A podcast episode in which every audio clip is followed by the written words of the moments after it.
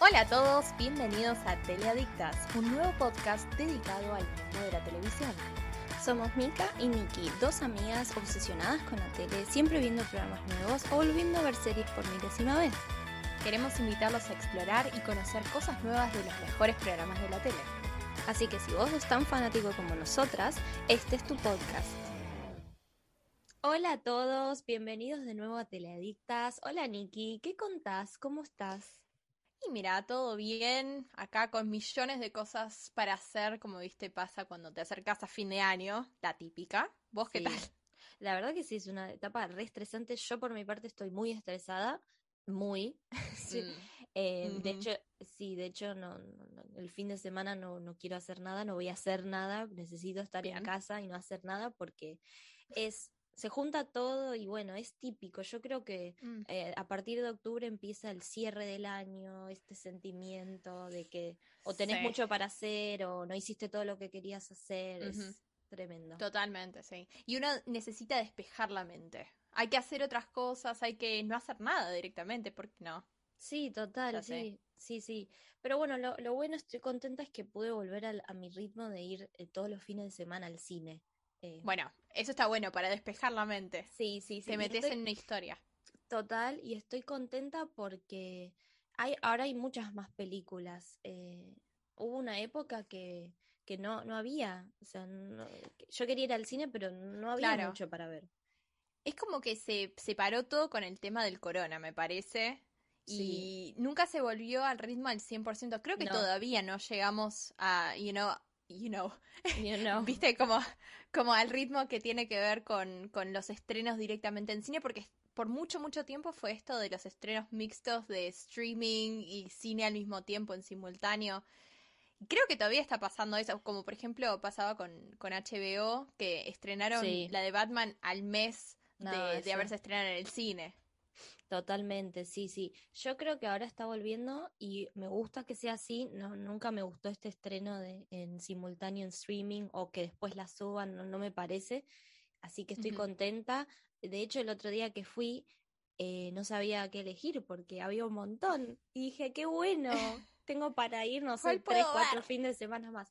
Bueno, me decidí por eh, la de la nueva tan controversial, Don't. Worry, Darling. Muy controversial y encima es una de las películas de la era Harry Styles como actor. Sí, Se vienen unas cuantas con él como actor ahora. Escuché algo, no sé bien en, en cuál más va a estar.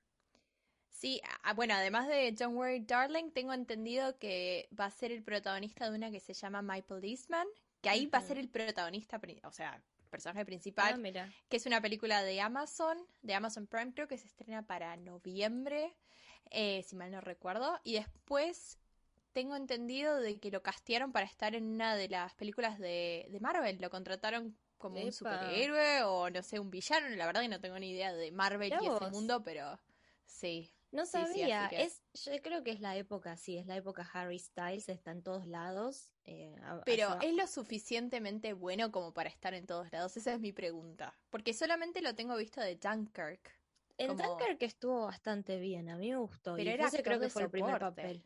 Sí, sí, Sí. sí, es verdad. Yo creo que tiene que seguir trabajando en eso. Eh, Mm. no, no me parece mal actor. ¿Y No, cómo no. estuvo en esta, en esta película? Sé que no es el protagonista, sino que es como coprotagonista Sí, o la, la protagonista es más. Florence Pugh, que bueno, como siempre la rompe. actoraza. sí, Sí, sí, sí, es tremenda. genia. Ella fue como la que llevó la película adelante y él estuvo bastante bien de coprotagonista. Sí, sí le falta, le falta, le No falta, ahí pero, todavía. pero yo creo que si le, que si, no sé, qué sé yo, toma clase, no sé, la verdad, ahora se nos viene el fandom de Harry Styles encima, pero Sí, vale. no sé si, tuvo clases de actuación o no, si no las tuvo, creo que estaría bueno que las tenga, o que eh, lo empiecen a coachear, que se haga amigo de, no sé, actores grosos y que lo empiecen a coachear Está porque, medio. porque yo creo que tiene el potencial, pero bueno, también es como que es lo que está de moda ahora. Eh, Obvio. a, a ver, a mí me vende. parece, a mí me parece un pibe talentoso, pero bueno, está de Bueno. moda, entonces por eso también. Es más o menos como lo que pasó, no sé, con Jennifer López o Rihanna en una época estaba como actriz, así que es normal esto de los sí, músicos sí. que, que pasan a ser actores y a veces resulta muy bien, la verdad es que Sí, a veces no, muy, total, o sea, qué sé yo, a mí en Dunkirk él me gustó, en esta estuvo bastante bien, eh, lo que pasa que, bueno, está al lado de Florence, que es, que la rompe. sí, entonces, viste, eh, la peli estuvo bastante bien también, yo la fui a ver por, bueno, justamente toda la controversia del, del Festival de Venecia, no sé si, no sé El si me... escupitajo que no El fue. escupita, sí. Em, no sé si la, em, la rec- la recomendaría, sí, la recomendaría. No sé si me encantó, me dejó sensaciones muy raras. Mm. Escuché que es una película rara en sí, que está inspirada como en, en lo que tiene que ver con los cultos, una persona real de Estados Unidos que estaba relacionado con todo ese mundo y algo eh, de los géneros también escuché, como que mezcla ciencia ficción con, no sé, no sé, distintos Sí, géneros, vos me sabrás sí. decir. Sí, sí, es como mucho drama, ciencia ficción, es, es un poco flashera. A mí me gustó, pero de nuevo, me dejó una sensación rara porque deja mucho cosas quizás a tu imaginación o cosas que vos tenés que inferir, pero muchas cosas, y eso a mí no me suele gustar. Pero, pero, o sea, la película en sí, como que la trama está buena y cómo se desarrolla está buena. Sí me pareció que hay mucha introducción al contexto y después en 40 minutos se, res- se resuelve o pasa de claro. todo. Que eh, igual nada, repito, qué sé yo, la recomendaría, creo que no, no, hay- eh, no es algo que no se pueda ver, digamos.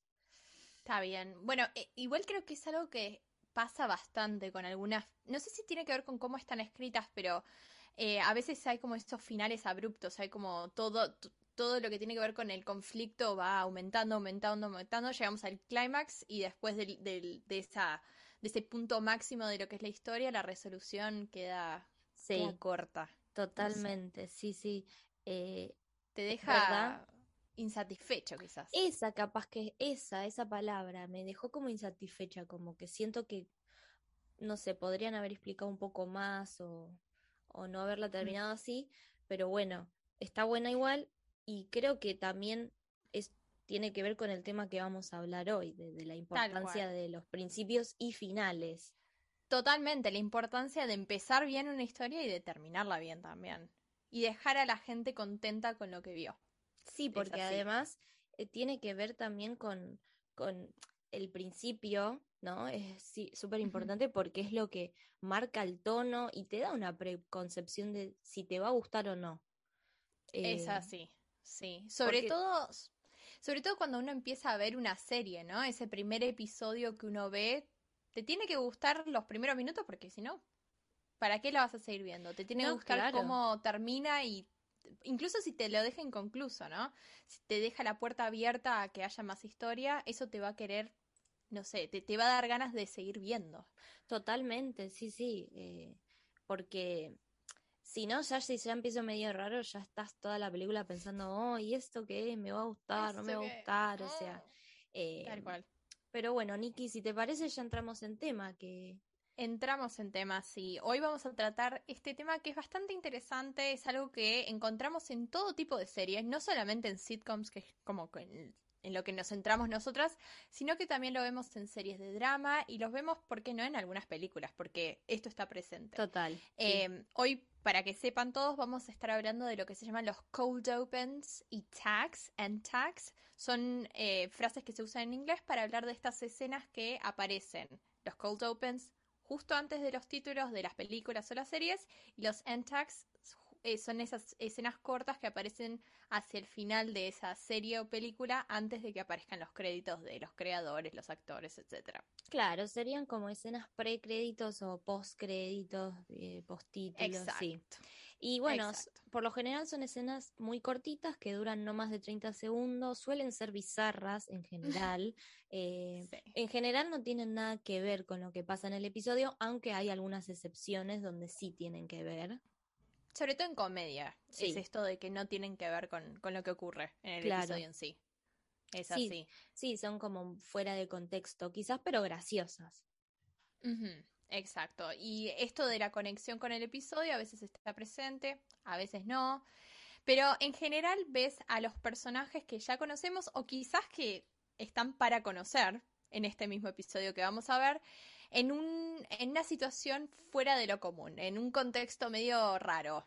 Es así. Y en general, como vos dijiste, te hace reír y, y está bueno. Está bueno como para establecer un poco el tono y las personas y conocer un poco el contexto de, lo que vamos a ver después. Coincido, coincido. Y algo que me pareció interesante, que eh, son también abruptas, porque de repente, o sea, el episodio te empieza así de la nada con esa escena que suele no tener música ni, em, ni, ni, ni sonidos, porque es lo que llama la atención. Esto viene de la radio, también del teatro, donde se usa mucho.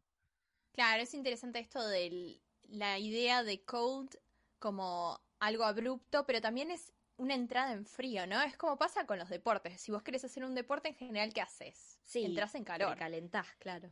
Precalentás, exactamente. Pero a veces en lo que tiene que ver con cine o series o incluso teatro, libros, a veces tenés que entrar en frío y no te queda otra. Y esto es lo que ocurre eh, con estos episodios. Es una entrada en frío. Directamente te tiran al centro de la historia. Quizás en una escena independiente o quizás es en una escena que tiene que ver con lo que vamos a ver después. Claro, totalmente. Y la idea también justamente es atrapar al espectador, engancharlo para que siga mirando, para que no cambie de canal, para, eh, para tenerlo ahí, para, para saber Totalmente. Es así, y hay que tener en cuenta que esta idea de estos eh, inicios abruptos, estos cold open, surgió en Estados Unidos. Y en Estados Unidos, viste que si uno viajó a Estados Unidos y tuvo la oportunidad de ver la televisión en Estados Unidos, una de las cosas que más llama la atención es la cantidad de cortes comerciales que hay, que mm, son constantes. Eh, un episodio... Un episodio que en la tele te dura 40 minutos, te dura 40 minutos por la cantidad de comerciales que hay, pues la realidad es que son 20 minutos de episodio y 20 minutos de comerciales. Coincido, coincido, es tremendo. Es así. Entonces, en Estados Unidos pensaron esto del Cold Open como una entrada en calor para el público. Te ponen una escena graciosa, vos querés ver, a ver qué ocurre, te reís un rato te ponen los créditos del, programa y después directamente vas a un corte comercial. Entonces con esa escena ya captaste la atención de la gente, la gente se va a quedar mirando los comerciales que siguen y después van a querer volver y no irse a otro canal para ver otra cosa. Total. Es así. Sí, de hecho en otros países no se usa tanto, es, más de, las series de ahí.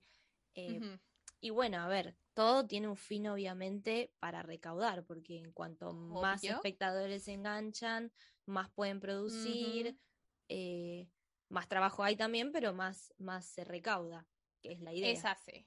Es así, también marcan un poco lo que tiene que ver con el tono del capítulo, pero eso ya tiene que ver con algo más narrativo. Si pensamos en el, sí, sí, sí. Eh, el, uso material sería de los Cold Opens, tiene que ver con esto que tiene que ver con juntar plata vender.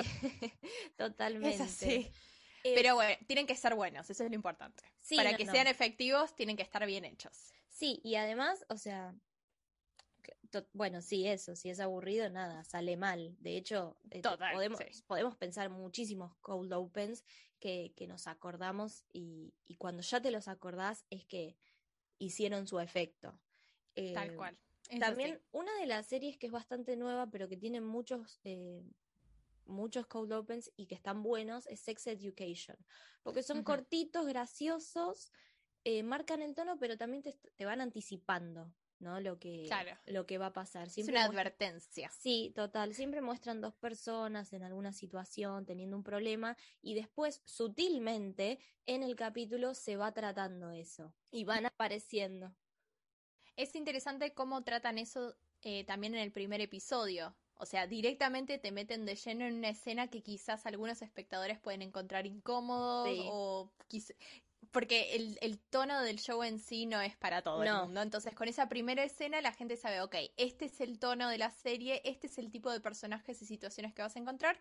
Si te gusta, seguí viendo. Si no te gusta, eh, podés ir a otra serie. Sí, totalmente. Bueno, lo, este es un tipo de cold open. Hay otros tipos, por ejemplo, que se suele dar en series de ciencia ficción, como por ejemplo Doctor Who, donde se utilizan para presentar al monstruo del episodio del día, por ejemplo. Mm, sí, sí, eso es típico. Típico, que quiere mostrar a ver cuál va a ser el malo, el villano de, de ese episodio. O si no se me ocurre, las series estas de, de asesinatos o de policías. de policías. Eh, tipo la ley, el orden, CSI, Criminal Minds, todos esos que siempre al principio te muestran el cadáver o te muestran al, al malo haciendo algo cuando es algo más psicológico, siempre te, te muestran al criminal al principio o alguien siendo perseguido. Esas situaciones así que te meten en una situación de peligro y de cosas malas que van a pasar. Totalmente, sí, sí, esos me re gustan a mí, pero bueno, en las sitcoms por lo general es un tema más aleatorio, ¿no? Mm, no quiero, no quiero, hay uno de The Office que es tremendo, pero no lo quiero spoilear, no lo quiero decir ahora porque lo vamos a decir después. Está bien, no nos auto-spoileemos. No. Muy importante. Sí, pero es así, es como algo más aleatorio, más gracioso está bien, sí, que quizás no está conectado con la historia central de lo que es el episodio, pero te hace reír, ¿viste? Te hace reír, entonces entramos en lo que tiene que ver el tema y lo que es el género de comedia. Si nos reímos ahora, probablemente nos vamos a reír en el resto del episodio. Es así. Sí, totalmente. Y después están, bueno, como dijiste Nikki antes, están los tags, que son estas escenas post créditos que es al revés, cuando ya creías que no había más y hay. Eh, hay un poquito más, es así. Cuando te quedaste con ganas por algo, sí. hay un poquito más. Eso eh, Está de moda, por ejemplo, en ciertas películas hoy en día donde esperas, ay, a ver cuántas escenas post créditos va a tener. Eso eh, es algo que Marvel está explotando al 100%, me parece. Porque te hacen quedar literalmente hasta el final de los créditos. Hasta el final de todo y van y además las van alternando, ¿no? Pasan un poco de créditos, una escena, un poco de créditos. Claro, o sea, porque vos decís, bueno, ya vi la escena post crédito, pero después aparece otra cuando te está yendo del cine y dices, ah, no, para, para, me tengo que quedar porque realmente hay más. final, sí, hasta que vienen las personas a limpiar porque no te lo querés perder. es así. Y bueno, como al, al, revés de los cold opens, el, estas escenas, las tags, eh, son, es como para cerrar el episodio o la película de una manera graciosa, quizás también mostrando al, al, personaje haciendo algo fuera de lo común, por ejemplo. Eh, me acuerdo en la película Deadpool que una de las escenas post créditos es Deadpool con su traje lavando ropa o creo que los platos, no sé, haciendo cosas cotidianas pero que nunca, nunca te muestran en un superhéroe. Claro, es algo que nunca jamás imaginarías que haría un superhéroe. Cosas extrañas así. Muy Ryan Reynolds todo. todo, sí. obvio. Eh, Igualmente, pero bueno. Pero capaz que esas escenas que pueden ser algo inusual, puede ser algo distinto, quizás también pueden servir para adelantar lo que va a pasar en, futuras películas, en futuros episodios. O sea, o quizás a veces incluso te muestran cómo está lidiando ese personaje con lo que pasó anteriormente en lo que es la historia central. Totalmente, sí, sí. Hay escenas también, si nos vamos a las sitcoms, donde podés ver también a los personajes haciendo los, sus gags, ¿no? Haciendo los chistes recurrentes. Por ejemplo, hay un tag de The Office donde se lo ve a Jim haciéndole una broma, no me acuerdo si a Michael o Dwight, probablemente a Dwight, donde le, sí, sí, donde le deja el plato con una gelatina y adentro de la gelatina la brochadora, que eso es un re gag de Jim, porque lo hacía todo el tiempo. Pero es una escena cortita. Sí. Ese, con eso abren. Con eso abrían el, el la serie, me parece, que arrancaba Puede ser, sí, también es un tag. El primer episodio. Eh, no sé si también del primer episodio. Em, que es muy cortito, gracioso, silencioso, pero que ya, ya te imaginas lo que puede pasar. O sea, ya escuchas los gritos de Dwight, ya sabes. Claro. Totalmente, es así. Creo que The Office en particular es una serie que logró hacer esto, eh, hacer uso de todo lo que tiene que ver con cold, cold opens y tags de manera súper inteligente. Se me ocurre se, me ocurren, la verdad, muchísimos ejemplos eh, que tienen que ver con Cold Opens y The Tags de The Office, pero también creo que hay un montón de otras series, sitcoms en particular, que usan esto de manera muy, muy inteligente. Y si te parece, podemos hablar un poquito sobre distintos ejemplos que hay de, de, Cold Opens. Sí, me parece, me parece muy bien. Así que bueno, nos vamos un corte y enseguida volvemos con más teleadictas.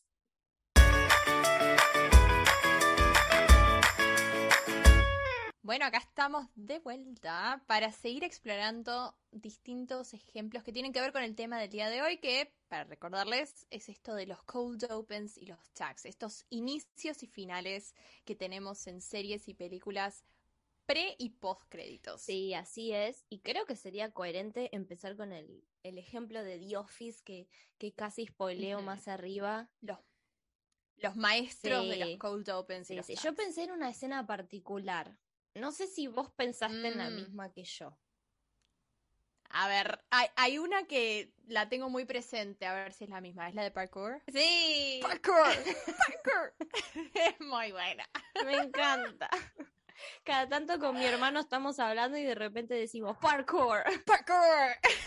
es algo que se metió en lo que tiene que ver con la cultura popular. Sí. Es, es algo más. es algo más. Totalmente, totalmente. Es.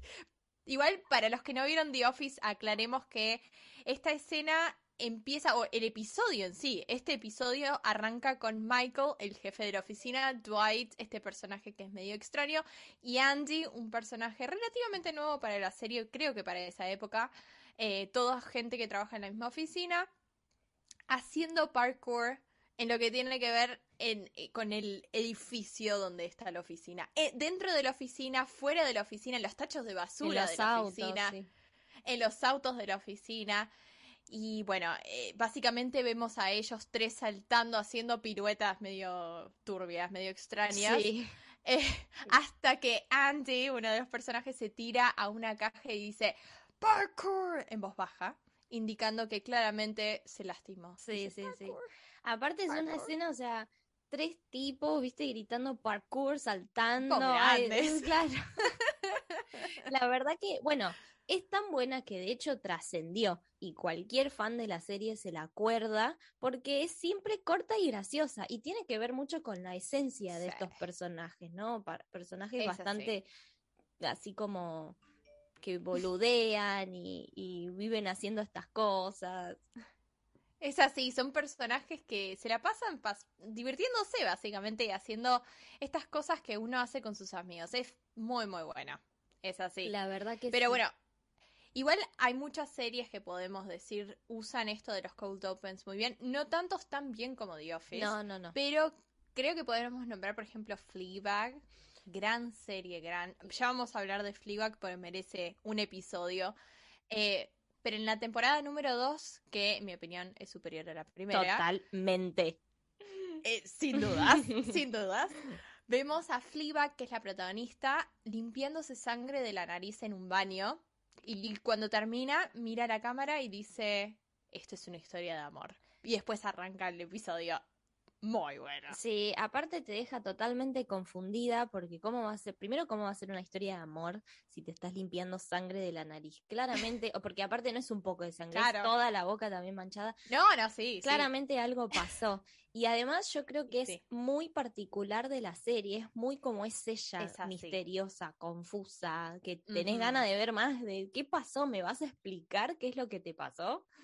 Dame una explicación porque no entiendo. Siempre está ese, esa, ese tinte de confusión que tiene Fleabag, me parece. Sí. Es así. Sí, sí. No, no recuerdo muy bien, yo creo que después explican qué es lo que pasó eh, con, con esa escena. De todas formas, es el primer episodio de la segunda temporada.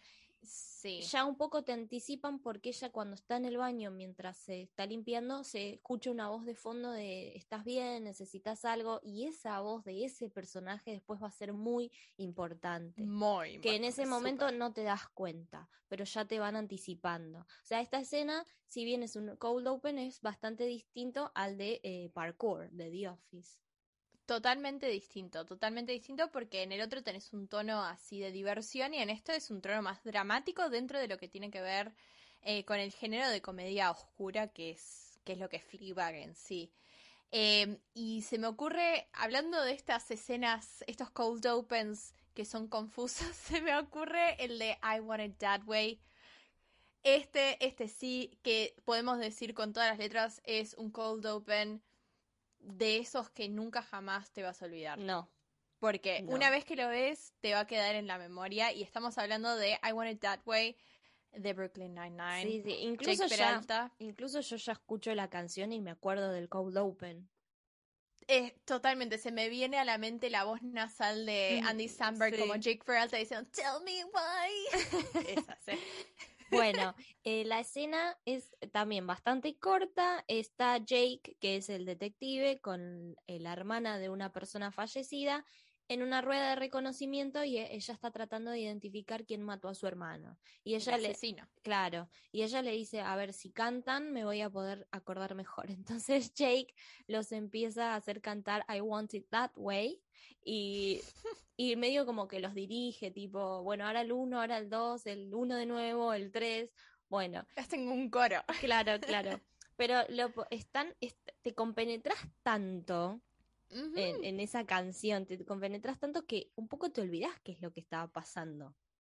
Te olvidas que es una situación dramática, que es más o menos lo que pasa con la serie en sí, porque es una serie de policiales, o sea, son policías que están resolviendo crímenes como asesinatos, como robos, cosas bien serias, pero con un tono un poco más cómico que nunca se ríe de lo que tiene que ver con el crimen en sí, no se ríen de lo de los de la seriedad de lo que es un crimen real, sino que se ríen de eh, los policías que, la que conducen las investigaciones. Exacto, sí, sí. Y esto es un claro ejemplo de esto.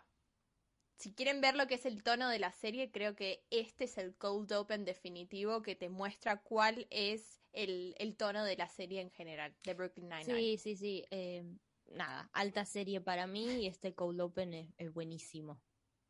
Es así, sí, sí, totalmente. Y hablando de Cold Opens y series que nos gustan mucho. Sé, Mika, que eh, vos, al igual que yo, sos fanática de New Girl. Por favor, New Girl. Qué serie poco valorada, pero muy buena.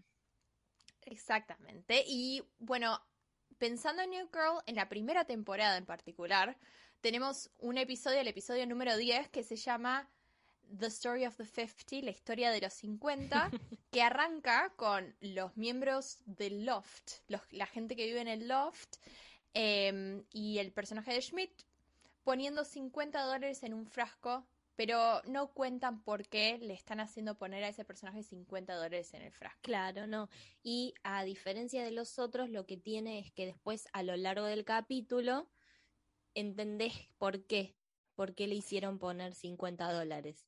Exacto, es como un anticipo de lo que está por venir. Es te cuenta, te muestran eso al principio y después te hacen un flashback de todo lo que pasó anteriormente hasta llegar al punto en el que este personaje tiene que poner eh, el billete, como hacen en los libros a veces. A veces arrancás un libro y tenés, antes de lo que es la historia principal, tenés un prólogo, se podría decir, que es una escena de algo, de una situación que va a ocurrir más tarde en la historia. Sí, sí, es verdad. Claro, bueno, a es así tal cual porque te engancha, ¿no? Tenés ganas de saber qué es lo que pasa después. Eh, totalmente. Y bueno, en cuanto, en cuanto a tags, o sea, lo contrario, las escenas eh, postcréditos, creo que Community da la palabra en esto totalmente.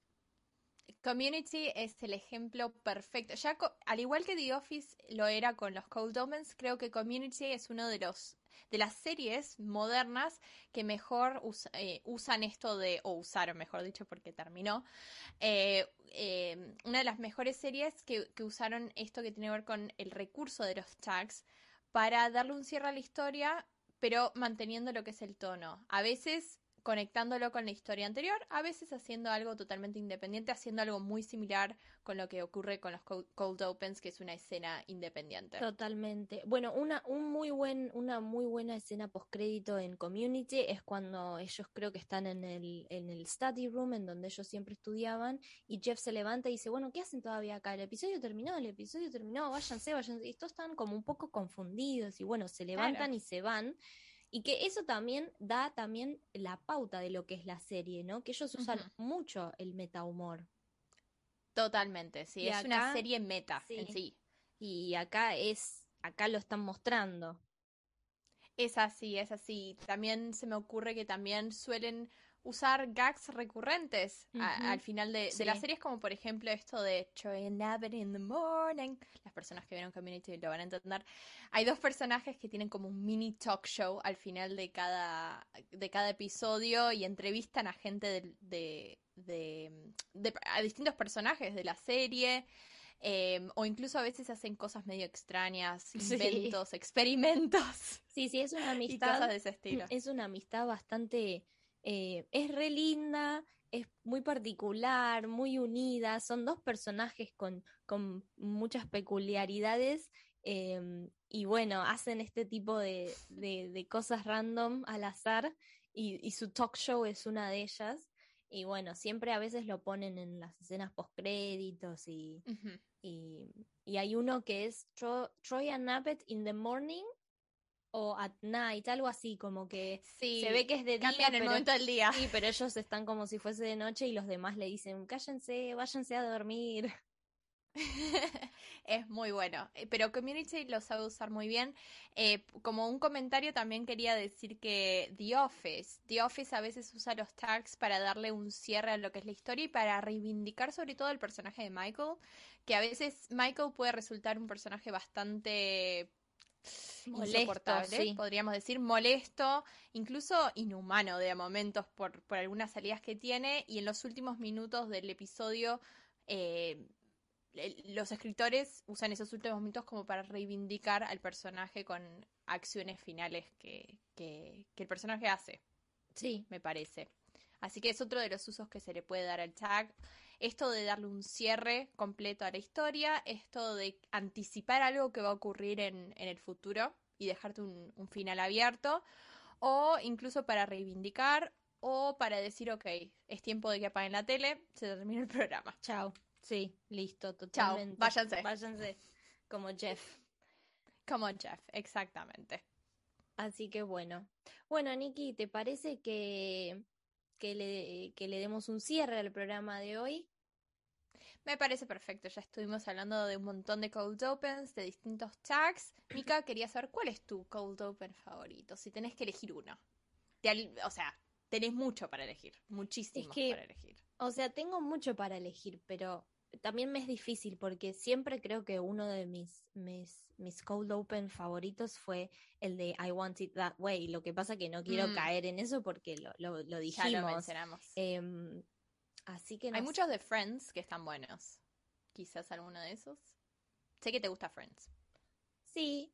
Em, quizás, sí, a ver si podría, si tuviese que elegir de Friends, elegiría el el del primer episodio, donde ellos están hablando eh, en el Café Park, eh, eh Café Park, Café Park, Central Park, Coffee Park, em, y están hablando, están tomando algo. En ese momento vos no sabés ni quiénes son, ni por qué están ahí. Después te das cuenta que eso es algo súper habitual de ellos y de repente entra Rachel, irrumpe en, en el vestido de no, con vestido, vestida de novia y diciendo hola Mónica, ¿cómo Corta la conversación. Claro. claro. Eso creo que me parece que está bueno. No sé si es de mis favoritos, pero lo elijo porque también siento que da un poco la pauta de lo que es un cold open.